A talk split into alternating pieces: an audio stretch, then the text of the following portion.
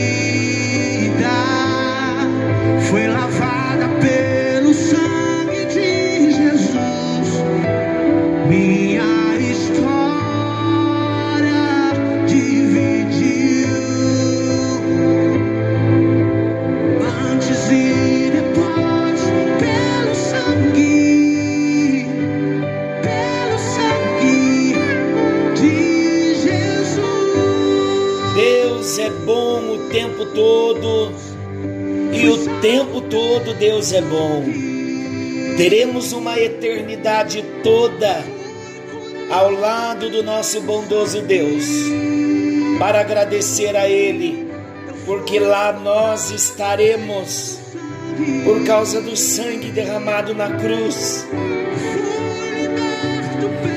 É uma alegria no nosso espírito, uma alegria que nos leva às lágrimas de gratidão ao nosso Deus por tão grande amor. Todos os dias eu pergunto ao Senhor como pôde o Senhor amar alguém tão pecador como eu. Mas uma coisa eu sei, eu sou alvo desse grande amor de Deus. Você é alvo desse grande amor de Deus. Graça e paz. Está chegando até você mais um encontro com Deus. Eu sou o pastor Paulo Rogério e juntos estamos compartilhando. Estamos falando sobre a doutrina da propiciação. Já falamos alguns encontros. O que é a propiciação? A palavra-chave da doutrina da propiciação, o sangue. E temos visto sobre o sacrifício de Jesus, ele mesmo, como sacerdote, o sumo sacerdote, e como o sacrifício. Então hoje eu quero contar um pouco a história do propiciatório na Bíblia, para ficar mais clara para nós a doutrina da propiciação. Então, sem delongas, o que é o propiciatório na Bíblia? Preste muita atenção para nós seguirmos no raciocínio e esta doutrina da propiciação nunca mais será esquecida nem por mim nem por você. Então, para nós termos uma compreensão clara diante de tudo que nós já falamos, vamos ver o que é o propiciatório na Bíblia. O propiciatório era a peça que cobria a arca da aliança nos tempos do Antigo Testamento. De acordo com a descrição bíblica, a arca da aliança, ela era um cubo feito de madeira de acácia, totalmente revestido de ouro por dentro e por fora. Em seu interior, a arca guardava as tábuas da lei, o vaso de ouro contendo o maná e a vara de Arão que floresceu. Ok? E o propiciatório era então a tampa que selava a arca da aliança. O propiciatório também, ele era feito de ouro puro. E no propiciatório havia as imagens de dois querubins de ouro, posicionados um de frente para o outro, com as suas asas estendidas como que cobrindo a tampa da arca. Isto está em Êxodo 25, 17. Anote as referências para você conferir depois. O propiciatório foi construído conforme as instruções do próprio Deus dadas a Moisés. E o homem escolhido por Deus e capacitado de forma especial pelo Espírito de Deus para fabricar o propiciatório, a arca da aliança, foi então o artesão Bezaliel. Qual foi, qual era o significado do propiciatório? O propiciatório recebeu esse nome em conexão ao que de fato acontecia nele. O que acontecia nele, pastor? Para nós entendermos corretamente o significado do propiciatório, é preciso antes nós sabermos que a Arca da Aliança, nos tempos do Antigo Testamento, era o símbolo máximo da presença de Deus habitando no meio do seu povo.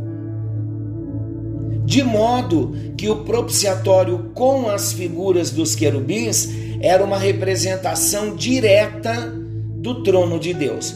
Assim que terminarmos o encontro, eu vou enviar uma foto para vocês da Arca da Aliança, para vocês visualizarem aquilo que eu estou falando. Tudo bem até aqui? A arca ficava guardada no lugar mais secreto do santuário. Estou narrando a história. A arca ficava guardada no lugar mais secreto do santuário. Onde? No Santo dos Santos ou no lugar santíssimo. Somente as pessoas autorizadas podiam se aproximar da arca, e havia todo um regulamento a ser seguido quando fosse necessário transportá-la para algum lugar. Mas preste atenção: uma vez por ano acontecia o dia da expiação. Essa era a data mais importante do calendário de festividades judaicas. Por quê? Porque nesse dia o sumo sacerdote recebia autorização para entrar no Santo dos Santos. O sumo sacerdote. Ele recebia autorização para entrar no Santo dos Santos. E então ali ele servia diante da arca do Senhor. E no dia da expiação, uma vez ao ano, o sumo sacerdote apresentava a Deus os sacrifícios anuais para a expiação dos pecados de Israel. Então o que acontecia? Ele pegava do sangue dos sacrifícios, dos animais sacrificados, lá no altar do holocausto, e ele entrava no Santo dos Santos e ele aspergia o sangue sobre a tampa da arca da aliança. Qual era o objetivo desse cerimonial? Era apaziguar a ira de Deus, provendo expiação dos pecados do povo. Daí vem o nome propiciatório. A palavra propiciatório, preste bem atenção agora. A palavra propiciatório traduz um termo hebraico no Antigo Testamento que indica um lugar de expiação, que por sua vez vem de uma raiz que significa pacificar, espiar, encobrir ou fazer reconciliação. Então a tampa da arca da aliança era chamada de propiciatório, porque era ali que simbolicamente o povo pecador se encontrava com Deus e era reconciliado com Deus. Era ali que a ira de Deus era aplacada mediante a aspersão do sangue do sacrifício expiatório. Vamos ver então sobre Jesus e o propiciatório? Falamos do Antigo Testamento, mas vamos entender sobre Jesus e o propiciatório. O propiciatório dos tempos do Antigo Testamento apontava diretamente para Cristo, para Jesus, e o seu sacrifício vicário, substitutivo. O Novo Testamento mostra que a cruz se tornou o lugar onde o pecador se encontrou com Deus. A cruz se tornou o lugar onde o pecador obteve reconciliação plena mediante o sangue de Jesus Cristo. Então a morte de Jesus foi substitutiva, ou seja, ele substituiu os pecadores e ele recebeu no lugar dos pecadores todo o peso da santa ira de Deus por causa do pecado. Lembram da história do para-raio? Exatamente é esta ilustração que temos. Então, quando vemos Jesus nos substituindo como pecadores e recebendo em nosso lugar todo o peso da ira de Deus por causa do nosso pecado, então nós chegamos à conclusão que através da morte de Jesus, a justiça divina, ela foi satisfeita e o homem foi reconciliado com Deus. O pecado do homem, aquele pecado que ofende a Deus, o sacrifício de Cristo agora aplaca a ira de Deus diante desse pecado que ofende a santidade do nosso Deus.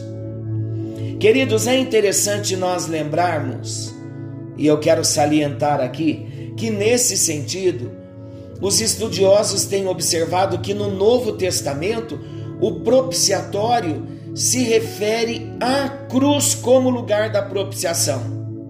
Não é mais a arca da aliança, não é mais a tampa da arca da aliança, nós já mencionamos que tudo que nós vimos no Antigo Testamento, a Arca da Aliança, a tampa da arca, o propiciatório, era sombra, era uma figura, era um tipo do que Jesus viria fazer na cruz do Calvário. Então, os estudiosos, eles observando o Novo Testamento, o propiciatório se refere à cruz como lugar da propiciação. Vou repetir porque isso é importantíssimo para nós. No Novo Testamento, o propiciatório se refere à cruz como lugar da propiciação, bem como ao sacrifício de Cristo como o ato propiciatório. Então, o propiciatório é a cruz, o sacrifício de Jesus é o ato do propiciatório, a propiciação. Ainda, queridos, ao próprio Jesus, como a pessoa que se ofereceu como propiciação pelo pecado daqueles que ele redimiu, conforme Romanos 3:25. Mas é também importante nós sabermos que, diferentemente dos tempos do Antigo Testamento, quando anualmente o sangue do sacrifício deveria ser aspergido sobre o propiciatório no Santo dos Santos, o sacrifício de Jesus, o sacrifício do nosso Jesus, foi apresentado uma vez por todas.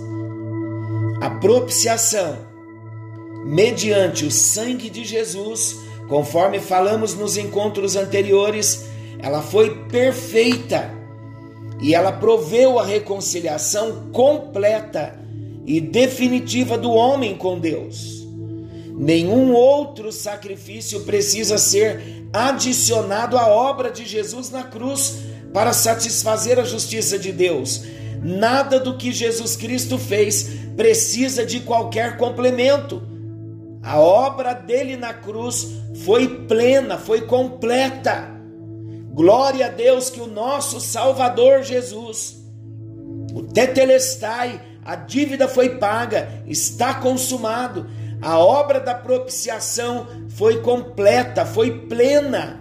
A propiciação foi definitiva.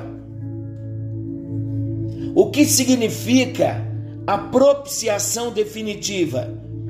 A propiciação definitiva, queridos, significa para nós que o homem não precisa tentar conquistar o favor de Deus para a sua salvação. Aleluia por isso. O homem não precisa apresentar as suas obras ou as suas habilidades pessoais para pacificar a ira de Deus. O que Jesus Cristo já fez na cruz do Calvário, como propiciação, usando a cruz como propiciatório, onde o seu próprio sangue era derramado, o que Jesus já fez foi suficiente. E Deus, Deus ficou eternamente satisfeito com a obra de Jesus e com a sua propiciação. Por isso que a propiciação é plena, a propiciação é completa e a propiciação é inalterável. Leiam depois, por favor, Hebreus capítulo 9, dos versículos 5 ao 28. Nós vemos a grandeza desse texto. Agora, meus queridos, o que é preciso o homem fazer para se apropriar de tão grande salvação? Agora basta ao homem apenas participar. Como? Pela fé. De quê? Da propiciação que já foi consumada.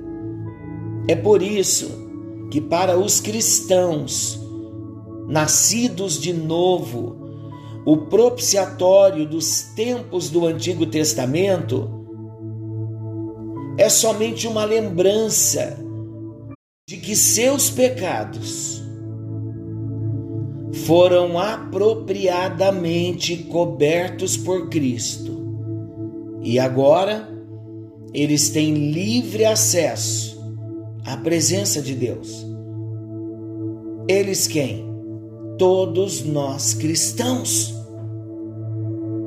Temos livre acesso à presença de Deus, podendo nos achegar a Ele com confiança ao trono da graça, a fim de encontrar misericórdia inesgotável.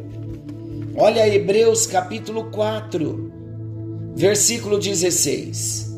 Hebreus 4, 16. Vou fazer a leitura. Acheguemo-nos, portanto, confiadamente junto ao trono da graça, a fim de recebermos misericórdia e acharmos graça para socorro em ocasião oportuna. Para quem é a propiciação? Para todos aqueles que tiveram um encontro com a graça chamada Jesus. Hoje, nenhum sacrifício mais é necessário, porque o sacrifício de Jesus na cruz do Calvário foi a expiação plena no propiciatório chamado a cruz, para pagar a minha dívida, para pagar a sua dívida. E hoje, mais do que encobrir um pecado, hoje nós temos os nossos pecados perdoados por causa da expiação, da propiciação de Jesus Cristo na cruz. Senhor nosso Deus, obrigado por Jesus Cristo ter se entregado na cruz em meu lugar, no lugar dos meus irmãos. E hoje nós nos apropriamos dos benefícios da cruz e entendemos que a propiciação é um dos benefícios desta grande salvação. Muito obrigado, Senhor, porque Jesus Cristo se ofereceu. Obrigado porque a oferta de Jesus foi aceita pelo Senhor como propiciação através do próprio sangue de Jesus e no lugar certo o corpo de Jesus na cruz do Calvário. Meu Deus, como não te agradecer? Chegará o dia em que nós compareceremos diante de Ti, Senhor, no nome de Jesus, e estaremos nos apresentando e adorando ao Cordeiro que foi morto e o sangue derramado, que foi a bênção da nossa justificação. Muito obrigado, meu Deus. Muito obrigado, meu Deus por Jesus Cristo se entregar na cruz do Calvário, fazendo-se a propiciação em nosso lugar. Muito obrigado, Senhor. Enquanto vivermos, queremos ser agradecidos a Ti por tão grande salvação. Obrigado, Jesus, porque o Senhor não desistiu o Senhor se entregou. Muito obrigado. Entregamos nesta hora a nossa vida nas tuas mãos, agradecidos por tão grande salvação. Obrigado. Em nome de Jesus oramos. Amém. E graças a Deus, que a benção do Senhor te alcance. Querendo bondoso Deus, estaremos amanhã de volta nesse mesmo horário, com mais um encontro com Deus. Forte abraço, fiquem com Deus e até lá.